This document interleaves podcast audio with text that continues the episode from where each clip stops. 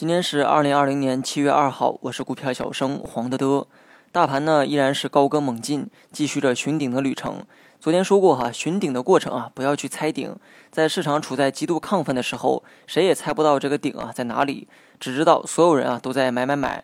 这就跟中国大妈抢着买黄金的道理啊是一样的。这两天的市场啊风格呢发生了很明显的变化。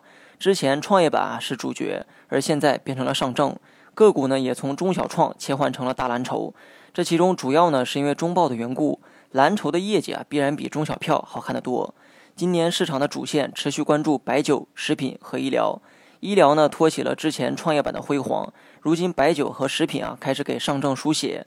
当然了，这里还要算上大金融，没有券商玩命的干，大盘也不能涨得这么疯狂。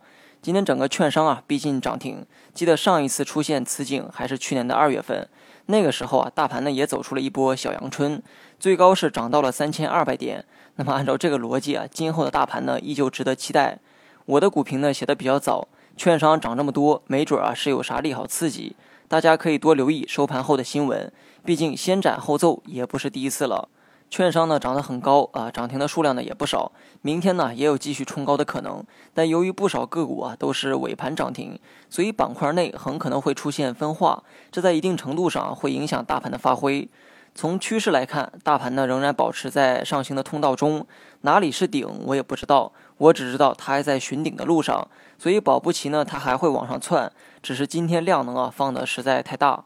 消耗了不少多方的势能，所以冲高的动作可以预期，但相比前两天的趋势会出现一定的滞涨，或者叫做涨速放缓。预计明天收盘区间呢会在三一零六到三零七二点之间。好了，以上全部内容，下期同一时间再见。